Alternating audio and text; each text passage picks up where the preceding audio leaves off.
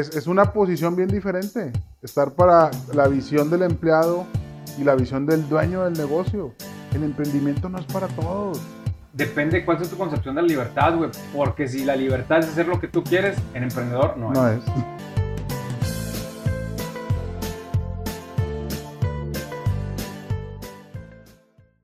¿Qué onda, carnalito? ¿Ahora de qué vamos a hablar? Pues mira. No sé. no, la verdad, qué gusto estar aquí antes que nada otra vez en el segundo episodio que vamos a estar haciendo. Y traemos muchas sorpresas, estamos trabajando, aunado a la carga de trabajo que tú tienes y la carga de trabajo que yo, que yo tengo, estamos creando contenido porque nos apasiona este tema profundamente. Y hoy vamos a tocar un tema que se va a llamar la mentira del emprendimiento. Creo que es un tema que ahorita se escucha mucho, ¿no? Ahí el boom de emprende, deja de trabajar y detrás de eso, digo, tú lo has vivido más, yo soy más nuevo en esto, pero tú lo has vivido prácticamente toda tu vida profesional y está cabrón, o sea, hay muchas cosas que no se dicen del emprendimiento. Bueno, de hecho casi lo que se dice es lo bonito, ¿no? Y es, y es lo que la gente tiene en éxito o lo que a veces te quieren mostrar, pero no te dicen todo lo gacho y todo lo culero que está detrás de esto, ¿no? O sea, no te dicen los precios que pagas, no te dicen el que a veces está solo, no, no te dicen nada de eso. Y generalmente esta información, como no vende likes y como no vende esa, esa pinche pasión de que, güey, soy emprendedor y tengo y soy dueño de mi tiempo, eh, como no pega de esa forma, pues casi nadie lo, lo abarca, pero casi nadie lo habla. Pero pues aquí yo quiero hablarlo de eso porque es, es realmente un tema que cuando emprendes, lo vas a vivir. La mentira del emprendedor. Oye, acabas de decir ahorita el, tema de ser, dueño de mi tiempo. Y creo, digo, al menos yo lo, durante años, yo dije, quiero tener mi propio negocio porque así voy a hacer lo que quiera, me voy a despertar a la hora que quiera y voy a estar a toda madre. Y resulta que creo que al menos los primeros cinco, a lo mejor diez años, va a ser una friega inclusive mayor que la de un trabajo, porque una de las principales presiones es que tienes que estar generando el ingreso al día. Y en un trabajo eh, te puedes tropezar, puedes tener una mala semana, una mala quincena y te la van a pagar. Y el emprendedor es, si anímicamente no estás bien y no generas, pues no va a haber para la papa, ¿no? De hecho, es un, de hecho sí.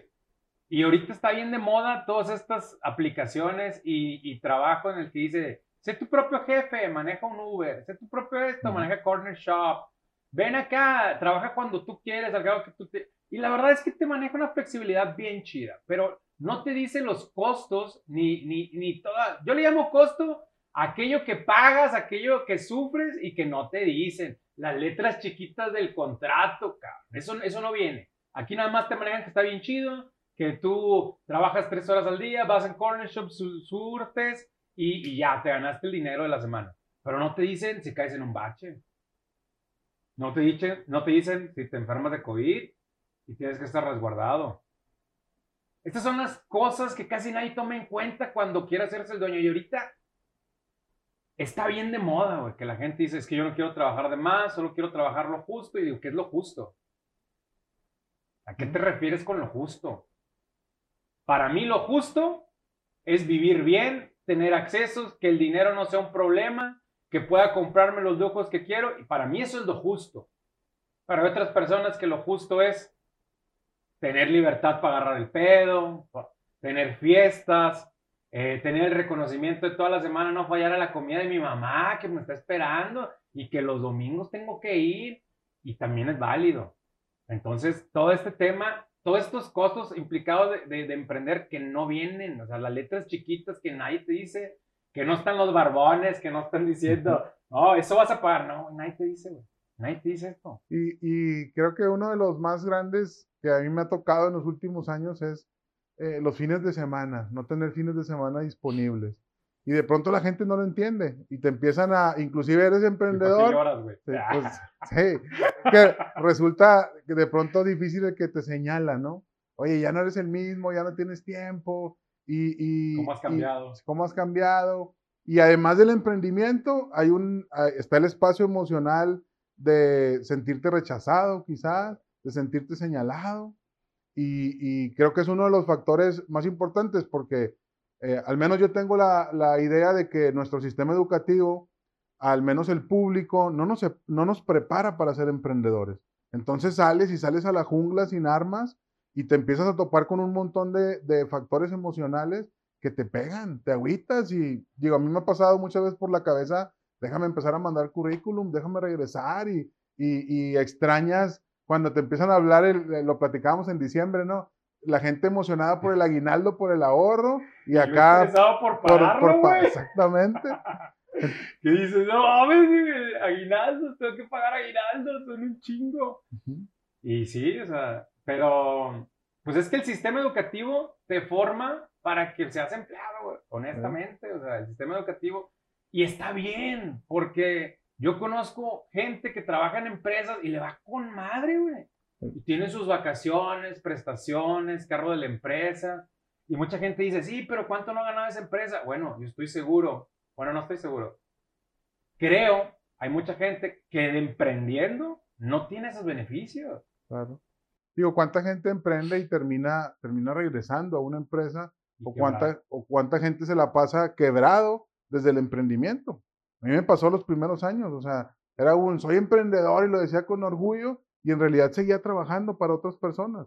Y la economía no fue lo, lo, mejor que ocurrió, pero era un orgullo para mí ser emprendedor desde la lógica pendeja que tenía de ser emprendedor, como si estuviera haciendo algo distinto que los demás. Y en realidad estaba sufriéndola. Y es que te sientes en el, en el trend, güey. O sea, te sientes en el, en el mame que ahorita está de que estoy emprendedor. Yo soy emprendedor. Mm. Soy parte de la corriente, güey. O sea, ¿qué pedo, pinche minion? ¡Ay! mames, güey! O vendes tacos. Bueno, no, no de mérito, yo vendo tacos. O sea, así empecé. Pero es como decir, güey, vende tacos, o sea, vende, no mames, o sea, cálmate, güey, o sea, no te creas todo lo que ves en las redes, no te creas toda esa falacia que anda por ahí. Y pues así pasa, güey, la gente se cree esas libertades, se cree, pero no ve, no ve todo lo que cuesta al final del día, o sea, el no crear un sustento, el no crear, cuando tú creas una empresa es importante crearle unas bases para que esas bases en un futuro te sostengan. Al principio no vas a ver más que puro camote. Eso es una realidad. Por cuatro años nosotros trabajamos de lunes a domingo. No hubo fiestas, no hubo vacaciones. Éramos, al principio nos invitaban y nunca íbamos o llegábamos tarde. Y luego, ¿qué pasa? La segregación. Nadie te invita porque nunca puedes. Y se siente bien gacho, güey. Todos en fiestas, bodas, esto y tú. Y entonces ya empezamos a ver el tema de, dices ahorita la segregación, el tiempo, que la libertad del emprendedor en realidad creo que no existe, al menos en los primeros años. No, no, no. Eh, eh, ¿Qué más? ¿Qué otros precios se pagan? A menos de que seas un hijo, güey, que te casaste con un hijo de alguien millonario, güey, que ojo, lo dijimos en el primer capítulo, el que tengas dinero no garantiza que la vas a armar, pero sí te va a facilitar un chingo las cosas, ya que le pegas. O sea, realmente es una gran labor la gente que tiene dinero y crea empresas chingonas, pero no es, no es de que tienes lana y te va a ir con madre. No es, no es garantía. No es garantía. Bueno, entonces estamos hablando de la segregación, eh, el tiempo. Otro de los costos que pagas son los, pues es a veces el, eh, tu relación cercana. O sea, por ejemplo, yo que emprendí con mi esposa, hay unas peleas bien chidas. Yo no me, yo cuando me casé nunca había tenido una discusión con mi esposa. Y ya casados con el negocio, nos aventamos unas de campeonato mundial por el cinturón welter, güey. Sí, está, está complicado cuando trabajas con, con tu pareja. Aparte yo trabajo con mi pareja. Y además como iniciando, ¿no? A mí, me acuerdo cuando yo me toca salir de la última empresa donde, donde trabajé directamente como empleado ¿Y, qué hacías, Mario? A ver, cuéntame. Yo, era, soy ingeniero industrial administrador como profesión y yo trabajé 13 años en el área de logística, embarques, almacenes. Y cuando conozco el coaching, pues decido como me voy a hacer consultor y voy a estar por mi cuenta. Y se escuchaba con madre. Y de hecho, antes de salir, pues ya estaba trabajando de la mano con un amigo en la consultoría. Empecé, empezaba a ganar muy similar, de pronto lo mismo que en la empresa, trabajando muchas horas menos. Oye, y te vas con las puñetas mentales, ¿verdad? uy, no, güey.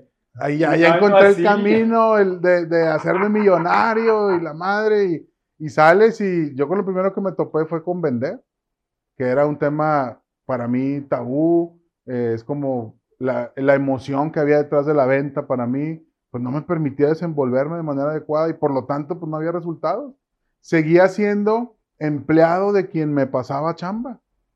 Y eso está, eh, lo he escuchado en, en, en varias personas que se autodenominan como emprendedores, pero en realidad dependen de otro. Y creo que uno de los principales precios también del emprendimiento sería ese, ese rechazo que, que, que, al que nos exponemos al, al salir a vender. Que no conozco ningún emprendedor exitoso que no sea un buen vendedor. De hecho, las técnicas son las que cambian, ¿no? Cada quien hace la técnica que más le gusta, con la que se siente más cómoda, pero generalmente sí, no. y ya que estamos, y que estamos hablando de emociones y negocios y me pongo a hablar de ventas y mi emoción cambia. Es, es un tema que, que, que, me costó mucho trabajo, que me sigue costando trabajo, digo, lo platicamos, siempre ando buscando como con quién me, quién me apoya para, para vender. y, mágica. Y, le sigo, y, y, de pronto le sigo sacando la vuelta y, y no hay un camino distinto al emprendimiento que, como decíamos, la chinga y el vender, el exponerte. El secreto del emprendimiento es bien, es, ¿cómo se puede decir? Es bien sencillo, pero pues no es fácil. O sea, es mucha constancia, un objetivo claro y pues aviéntate, compadre. Pero no es nada fácil, güey. No es, no es nada fácil. Entonces, yo, yo el otro día te decía, ¿no? También de que yo, según me consideraba en las ventas y todo, pero ahorita que, que por azares del destino, mm, estoy buscando otras formas de ingreso a mi familia. Me dedico a vender, pues, Thermomix, el robotito ese que te he platicado, Y me he topado que tengo que vender cierta cuota al mes. Y me doy cuenta que sufro para vender en frío. Y que, ¡ah, la madre! O sea, ¿cómo postergo? Y, y es donde te dije ahorita las, las estrategias. Mi estrategia de venta es enamorar. Crear una, crear un canal, crear una atención, un soporte y ahí vendo, que es lo que hicimos con el restaurante. Llego, te atiendo, te cuido, te mimo, te privo y te, te entrego un producto bien hecho y te sostengo en que toda tu cadena de experiencia está con madre. Pero cuando me dicen, güey, tienes que vender ya para mañana 6, no soy muy bueno en ese pedo. Y al final estás hablando de resultados que, que tienes que tener claro. Y ahorita como dices este, como nueva, nueva forma de generar ingresos tuya, hay alguien que te dice, hay alguien que te guía. Y de pronto el emprendedor no tiene esa guía. No, no, no. Y simplemente no sabes qué es lo que tienes que generar, pero ya te empieza a llegar el agua al cuello y estás, creo yo que uno de los espacios emocionales del emprendedor en un inicio va a ser la angustia, porque quizás no alcanzas a ver hacia dónde ir, y, luego después vienen los gurús que te acompañan como para ser emprendedor y que te la quieren ir dejar, dejar ir bien bonito. Entonces, digo, obviamente tienen una experiencia que vale, ¿no? Pero ciertamente no nada más es de pagar. Y es que una de las cosas que yo veo con los gurús de emprendimiento, güey, que, que hay hoy en día y que muchos están, hablan desde su, desde su enfoque, güey, hablan desde su visión. Y su visión no es la misma la mía, güey. O sea, está, está bien que, que hay algunas bases y que hay una forma de hacer las cosas, pero güey, o sea, no mames, o sea, tú tienes millones, tu papá tiene una consultoría, tu papá tiene una inmobiliaria, obvio que tu, tu preocupación no van a ser las mismas que las mías, güey, porque tus, tus, ¿cómo se llama? Ah, tus necesidades básicas están cubiertas, güey, y acá no. Habla, ahorita anda rondando un meme que me reventó la cabeza y decía, dale a un pobre 600 dólares y no tendrá nada en una semana, dale a un rico 600 dólares y tendrá millones. Y decía un, un güey, le ponen ahí abajo, en, en, uno de los grupos donde estoy, le decía, sí, güey, dale 600 dólares a alguien que no tiene que comer y no tiene nada y lo va a usar para cubrir sus necesidades. Dale 600 dólares a alguien que tiene cubiertas sus necesidades, futuro, interacción, vida, etc. Y va a poder experimentar con eso. Entonces, no es lo mismo, güey. Pepe Pecas, güey, a Don Pepe Pecas, güey, que va a emprender. No es lo mismo, güey. No es lo mismo Checo Tacos, güey, a que venga Don Checo y que su papá le ponga 10 mil tacos, güey. No, no es lo mismo, güey. Porque acá es una moneda. Si la cagas, te quedas en la calle. Oye, Checo, y también creo que yo que después cuando la gente llega de manera muy sencilla, pues también corre el riesgo de, de como la falta de experiencia que, de la que hablas tú, ¿no? Tienes que comenzar a pensar más hacia dónde se van tus recursos y desde ahí te haces más cuidadoso, como planeas las cosas de diferente manera. Y, y cuando llegamos como el borras al emprendimiento, pues empiezas a despilfarrar y, bueno, estoy hablando de mi experiencia personal, ¿no? Empiezas a despilfarrar para dar una apariencia y, y sale contraproducente. Es que es bien fácil. Yo afortunadamente ya tuve una empresa y me fue bien por un tiempo y luego la cagué y cometí esos errores que tú estás diciendo, donde te sientes el gran chingón, güey. Perdón, papi, tengo 21 años, tengo una empresa mueblera, estamos mandando a Estados Unidos. Nadie me puede decir nada porque soy la mera vena. Y resulta que, pues no, güey, estaba bien puñetas. O sea, yo lo viví en carne propia, güey, que afortunadamente en ese momento mis papás, pues tenían recursos como para irme a vivir a la casa de ellos. O sea, mi necesidad básica de comer y vivir estaba cubierta, güey. Entonces me di la posibilidad de cagarla. Totalmente. Y hay quienes inician el emprendimiento incluso sin, sin tener esa posibilidad. Mi segundo emprendimiento fue así. El de la, eh, el restaurante. Pues lo emprendimos así, con la liquidación de Saraí, por cierto que yo no tenía lana, güey. Y fue así, güey. Y fue muy culero. Muy culero. De hecho, yo siempre lo vivo diciendo. Si yo hubiese sabido todo esto que iba a pasar, mm, le pensaría más de una vez en, ser restaurantero. Porque sí, es, sí, sí, sí está cabrón. Y otro de, las, de los precios que yo creo que se pagan es de la gente que tiene mayor experiencia y te chingan. Te, te, te, pican los ojos. Hace unos días platicaba con, con, con un compañero que me topé y, y yo escuchaba cómo con su finalidad de querer que su negocio crezca, eh, estaba trayendo eh, como personas capacitadas, pero le estaban cobrando un dineral y, no tenía un plan específico ya, ya trazado. Digo, ¿cuántas, ¿cuántas veces no nos topamos con alguien que llega y se aprovecha del asunto y al final te deja ahí? Varias veces hablamos de este tema, güey. Yo te dije que en el camino del emprendimiento siempre te van a chingar. ¿Mm? Me gustaría decir que no.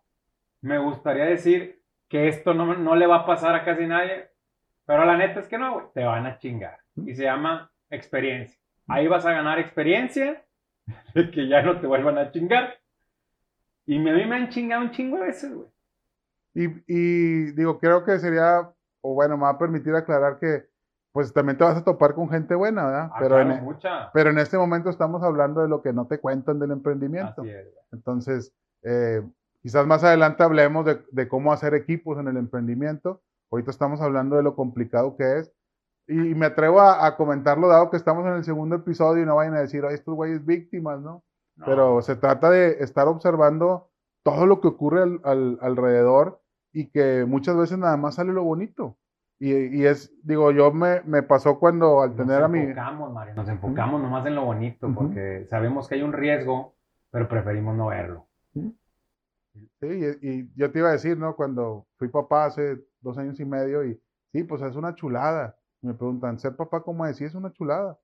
Pero hay, hay cosas que no te dicen, no vas a dormir, eh, la prioridad, las prioridades cambian por completo y yo creo que con un negocio pasa lo mismo.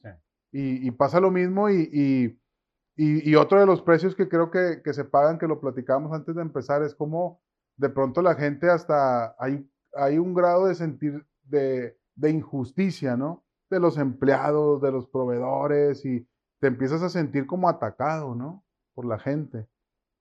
Pues es que estamos en una, en una sociedad, güey, en la cual eh, se vanagloria a veces la pobreza, güey, y se vanagloria a veces también eh, el escalafón más pequeño. Y, y sí, güey, hay, hay muchos abusos a lo largo de la historia, güey. Entonces la gente aprende a cuidarse, aprende a ser eh, precavida, aprende a, a, buscar no dejarse dañar. Y cuando llega un, un, jefe, un emprendedor que pues, dejemos claro que cuando tú pones un negocio es para generar ingreso. Eso es lo principal, cambiar tu forma de vida a una vida mejor. Ese fue el mío y yo por eso empecé. El riesgo que corrí fue muy alto, afortunadamente funcionó, qué chingón. Pero luego, basados en toda esta historia, la gente cree que te la vas a chingar de todo. Y hay gente que no somos gachos, güey, o que no chingamos, pero la gente ya está tan escamada que se defiende y luego empiezan y esos pinches eh, dimes y directes y agarres y esto, y se vuelve un desmadre, güey, porque la gente no confía y luego tú no confías en ese güey y luego se... Y, y alguien se trata de romper la cadenita y aquí yo estoy eligiendo romperla, güey. ¿Qué batallo? ¿Cómo no, güey? Porque me han chingado un chingo de veces, güey. Como dicen muchas veces, el abuso del patrón. Yo te puedo, yo te puedo enumerar el abuso del empleado, eh, los abusos de los empleados, güey. Los robos de los empleados, güey. Es una posición muy distinta, ¿no? Y, bueno, en, tu caso, eh, tú me has platicado, tú no trabajaste eh, en alguna empresa. En un 7-Eleven, compadre. Ok, en un 7-Eleven. Y, y, es como, es, es, una posición bien diferente. Estar para la visión del empleado y la visión del dueño del negocio. Hay cosas de las que te sigues, de las que te sigues cuidando. Y esas son de las cosas que no nos dicen, que nadie nos dice. Te hablan de la libertad, te hablan de que vas a hacer lo que tú quieras y que vas a trabajar de tu pasión y la madre, pero no te hablan de todo. Y tú lo dices muy claro, me lo has dicho varias veces, el emprendimiento no es para todos. No, te la creas, no es, eh, está con madre, pero también ser empleado está con madre. O sea, tiene sus, dos factores y, y creo que es importante voltear a ver qué estás dispuesto a hacer. Y, la libertad depende cuál es tu concepción de la libertad, güey. Porque si la libertad es hacer lo que tú quieres, en emprendedor no, no es. No es. No es. Puro pedo que te vas a ir de vacaciones cuando quieres, ¿cierto? No, puro pedo. Te vas cuando puedes. Cuando no te faltó. Llega un momento en el que tu empresa trabaja por ti sola, sí, güey, pero ¿cuándo se va a tardar? O sea, yo, por ejemplo, mi empresa no trabaja por mí sola después de tanto tiempo. O sea, yo me voy cinco días y todavía jala con madre. Ya más, ya batallo. Y van a decir ahorita los mamones del libro, es que no has creado bien tu equipo. Dime cómo, güey. Dime cómo sin libros, güey. Dime cómo, dime cómo hago un equipo, dime cómo le dan, con los recursos que, ah, pero con los recursos que tengo, con la forma de estructura que tengo, y una inversión coherente, güey, porque pues, ah, no mames. O sea, porque ahorita van a, estoy seguro que van a salir varios, güey, no, es que no has armado tu, tu capital de trabajo. Dime cómo, güey. Si hoy por hoy está cabrón el contratar personal en todas las empresas, precisamente por estos temas de libertad, güey, que no es más que nada que una falsa idea de que eres dueño totalmente de tu tiempo, güey. Y, y creo yo que eso nos ha llevado como a perder el sentido del compromiso. O sea, como empleado ya no hay compromiso porque si no pongo mi negocio. Y, como socio ya no hay compromiso porque si no me separo y pongo lo mío. Y yo lo veo de esa manera, como que este boom del emprendimiento lo que nos lleva es, no me comprometo en donde estoy. Y al final de cuentas, como emprendedor, tengo un compromiso con mis clientes y con mis empleados. Como trabajador de una empresa, tengo un compromiso con la empresa. Es que ahorita no sé si te has fijado que también abundan un chingo memes que dicen, ponte la camiseta. Ah, me dieron una, una, un changuito, güey, le dan la naranja, le quitan el celular y ya se comprometió con la persona. Güey, y me, da tanta risa, pero a la vez me da coraje porque no es cierto, güey. ¿Cómo? Volvemos. Ah, es que le pagas muy poquito. ¿Cómo pago más, güey, si ni siquiera yo tengo los recursos, güey? Para eso es una empresa, güey, para eso es un negocio. Y, está cabrón, güey. Y es como a veces hablo con mi, con mi esposa y me dice, oye, ¿Cuál es la forma de tú crecer? O sea, ¿por qué tú quieres crecer Revolución Verde? Y yo digo, güey, quiero crecer Revolución Verde para que mi gente pueda ganar más dinero. O sea, yo, mi meta es cómo le puedo duplicar el sueldo a mi personal, yo ganando más, haciendo más grande la empresa, y, y porque así funciona, güey. Son gotitas que van acumulando un vaso, güey. O sea, no, en un mes no te vas a ser millonario. Esa es la pinche falsa idea del emprendimiento que todo el mundo cree que, es como si te sacaras el melate y no existe, güey. No porque te pongas un pinche traje garigoleado, quiere decir que ya vas a ser bien chingón, güey. Ya hables así, güey. No, güey, no funciona así. Yo conozco un chingo de gente que es bien sencilla, es, le va con mal en los negocios, no insulta, no roba, no es ojete. Y eso es a lo que yo aspiro. Yo siempre te lo he dicho, güey, me rehuso a la idea de tener que chingar, comprar robado o, o ser ojete para poder cumplir mis sueños, güey. Y, y al final va a haber señalamiento, ¿no? Va a haber, Sí, quien, claro. va a haber quien te diga que sí lo Que haces que o que- eres ojete. Y, y bueno, creo que también es otro de los precios a pagar, el, el señalamiento de, de- de las masas o de la gente de, de si lo estás haciendo bien o no lo estás haciendo bien. Porque al final, eh, como yo lo veo, el emprendedor se pone en la vitrina. Y cuando somos empleados no estamos en la vitrina. Y no digo que estar en la vitrina es mejor o peor, porque no estamos hablando de qué es mejor, ni, ni estamos invitando a que sean emprendedores o sean empleados, porque eh, creo que tenemos bien claro que el emprendimiento no es para todos. Totalmente. Entonces, el, el- el punto es que la gente nos basamos para tomar esas decisiones en lo que queremos, en lo bonito, y no volteamos a ver lo cabrón. Es la punta del iceberg, güey. No es todo lo que está oculto. Y eso que tú dices es muy cierto. O sea, no, no vemos, güey, todo lo que hay detrás. O sea, no, no soy mi propio jefe. Eh, yo, le, yo siempre le he dicho, güey, mi trabajo es solucionar problemas. Ya ahorita en la posición que estoy. Y, y no soy mi propio jefe, güey. O sea, yo soy el líder que le toca dar la cara por el equipo y dirigir. Pero si falta un trabajador, ¿qué pasa? Entras al entrar. Soy también, trabajo para mis trabajadores, güey. Si a un cliente no le gusta un platillo que yo hago, ¿qué? Tengo que entrar y solucionarlo. O sea, yo trabajo para que mis clientes tengan una satisfacción y esa expectativa que llegue, sea la que sea, güey. Yo trabajo para mi socia, que es mi esposa, güey. ¿Por qué? Porque si yo no cumplo mi parte, esto no crece, güey. Entonces, no hago lo que yo quiero.